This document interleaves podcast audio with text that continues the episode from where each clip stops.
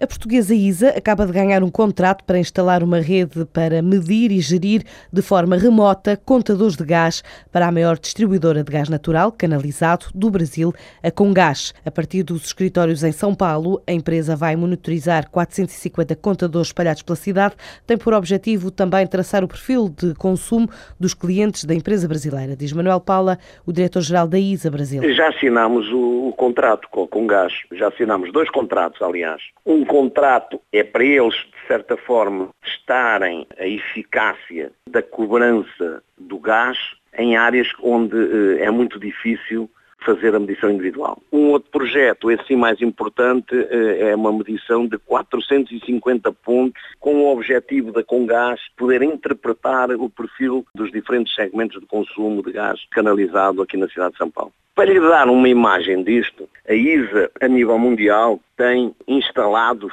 cerca de 75 mil equipamentos de medição. A Congás, no curto prazo, só a Congás aqui no Estado de São Paulo, tem já instalados prontos a, a, colocar a telemetria 50 mil pontos. O Brasil pesa já 7% no volume de negócios do Grupo ISA, é onde espera chegar este ano à faturação do primeiro milhão de reais. A abertura do escritório em São Paulo este ano permitiu à empresa também intensificar as vendas para países como a Argentina, o Chile, o Equador e em breve a Colômbia. Isto é, é, é resultado de uma aposta forte da ISA no mercado brasileiro e sul-americano, diversos eh, negócios em andamento, alguns em andamento, ou em fase de prospecção de marketing, também Argentina, Chile, eh, Equador e possivelmente na Colômbia, muito curto prazo. A ISA já tem nestes mercados bastantes equipamentos instalados, estou a falar do Brasil, estou a falar da Argentina, estou a falar do Chile, eh, em clientes institucionais talvez no curto prazo, entre dois a três anos, vão, vão ser uma fatia muito importante do negócio da ISA. A ISA é uma empresa portuguesa de base tecnológica com uma carteira de projetos e clientes de referência no setor de eficiência energética.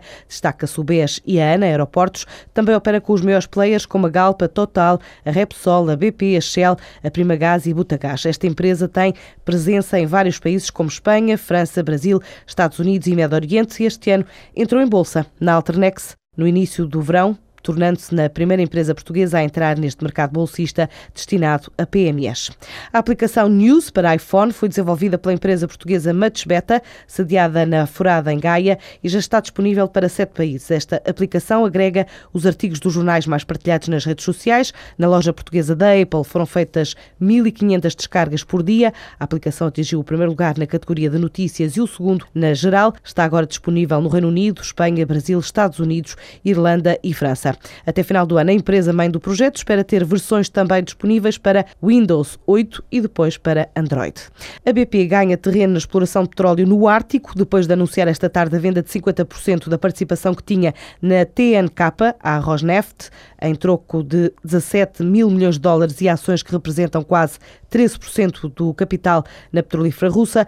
A companhia britânica diz que vai assegurar dois lugares no Conselho de Administração da Rosneft e uh, deverá utilizar cerca de 6,67 mil milhões de euros para comprar os 5,66% suplementares do Estado russo, elevando a participação total para os 19,75%. E com este negócio, a BP fica assim com quase um quinto do gigante energético público russo e assegura o acesso a recursos estratégicos no Ártico.